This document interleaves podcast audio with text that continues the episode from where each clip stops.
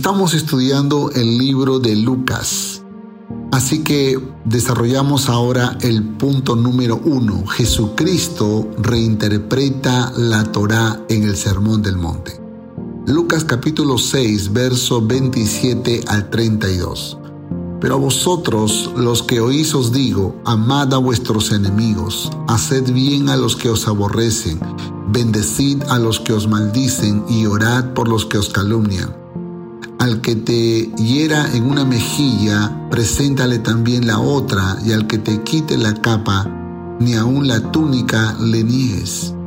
A cualquiera que te pida, dale, y al que tome lo que es tuyo, no pidas que te lo devuelva y como queréis que hagan los hombres con vosotros, así también haced vosotros con ellos.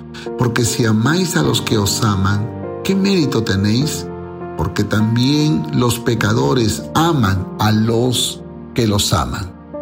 La reinterpretación de la Torá por Jesús se vuelve polémica para todos los maestros religiosos de aquel tiempo porque no solo interpreta el mandato correctamente, sino que va más allá retando a los religiosos y a los seguidores de Jesús a vivir una vida digna de Dios, con una moral muy alta y valores que solo se pueden fluir en nosotros con la ayuda de Dios.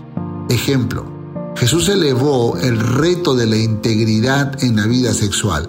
Cuando dijo, oíste que fue dicho, no cometerás adulterio, y ahí está el mandato en la Torá.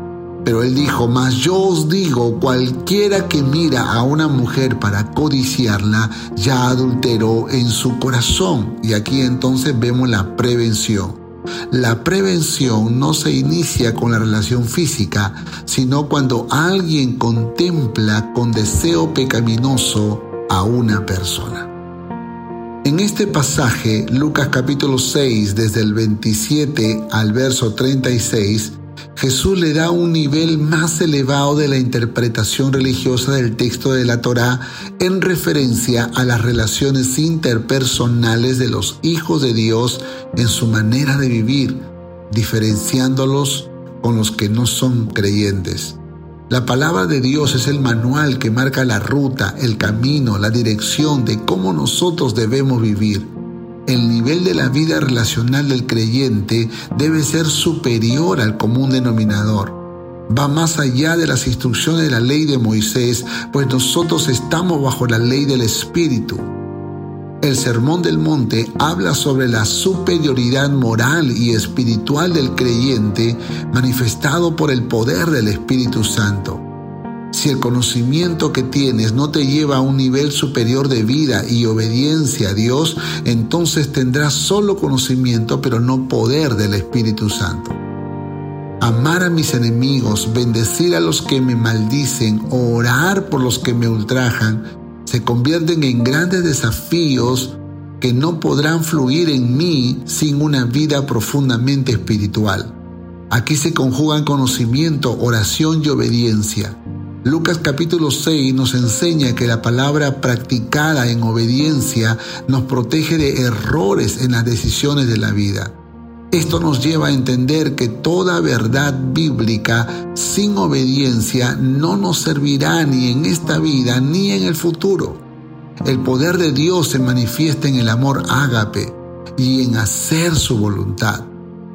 Nuestro reto es mantener vigente en nuestro corazón la reinterpretación que le hace Jesús a la ley mosaica. Jesús ha elevado el reto de amar a su máxima expresión, amar a los enemigos.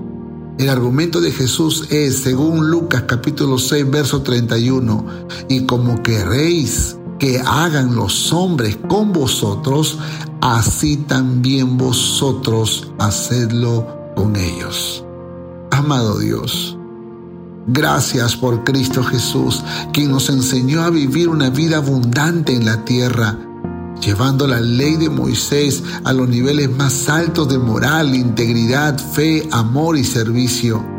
Quiero vivir estos principios que traerán bendición a mi vida. Quiero vivir como Jesús. Ayúdame Dios en el poder del Espíritu Santo a reflejar tu amor a través de mi vida. Te amo Dios y perdóname por ser tan humano y natural cuando puedo vivir una vida gloriosa y sobrenatural. En el nombre de Jesús.